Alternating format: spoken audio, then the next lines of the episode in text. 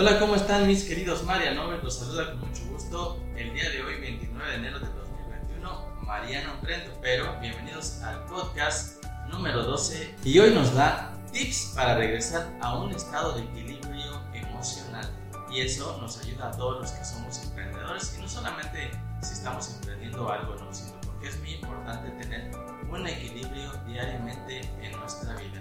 Hoy el tema es equilibrio.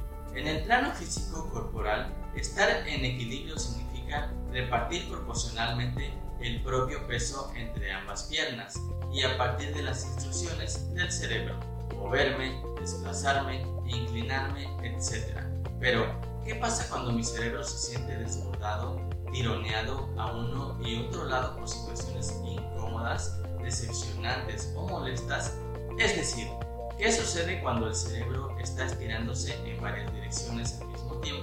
Pues simplemente pierde su equilibrio y se desconecta por fracciones de segundo, por varios segundos o por minutos y luego recupera su estado de conciencia. Pues bien, estamos ante un comportamiento de huida.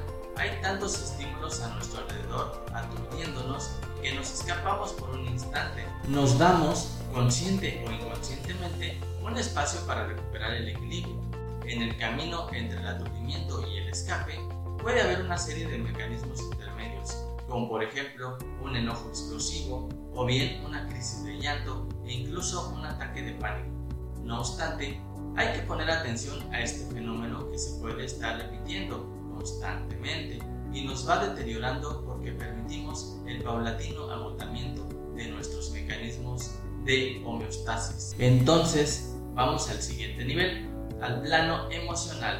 ¿Qué está sucediendo en nuestro entorno como para desequilibrarnos?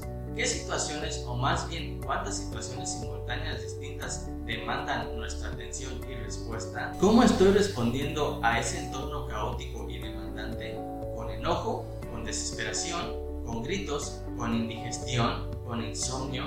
¿Con desvanecimientos? Todas estas respuestas van en contra de nuestro bienestar, dañan a nuestros órganos, provocan agotamiento, bajan nuestras defensas, minan nuestra salud. Estar bien pasa por un esfuerzo consciente y una clara voluntad de actuar a favor de nuestro equilibrio y por tanto a favor de nuestra salud. En resumen, vienen a cuento las palabras de uno de mis queridos maestros. Para estar bien hay tres principios fundamentales nutrirse con buenos alimentos, buenos pensamientos y buenos sentimientos. Tips para regresar a un estado de equilibrio emocional. Tomo conciencia de estar yendo en demasiadas direcciones a la vez y a partir de ello me concedo tiempo para recuperar mi equilibrio. Me siento en un lugar cómodo y tranquilo, como en el que yo estoy compartiendo ahorita este podcast, con la espalda vertical y relajada a la vez, cierro los ojos, coloco ambas manos sobre el centro del pecho y solamente respiro varias veces, con la intención puesta nada más que en la respiración, hasta percibir un estado de paz y calma interior. Luego puedo regresar a mis actividades cotidianas. Espero que te hayan gustado estos tips para regresar a un estado de equilibrio emocional, aunque solamente fueron dos. Hay muchos más que les voy a estar compartiendo, no solamente en esta columna, en este podcast y sobre todo hoy que fueron de Marcela Padua en este escrito que ella nos hace.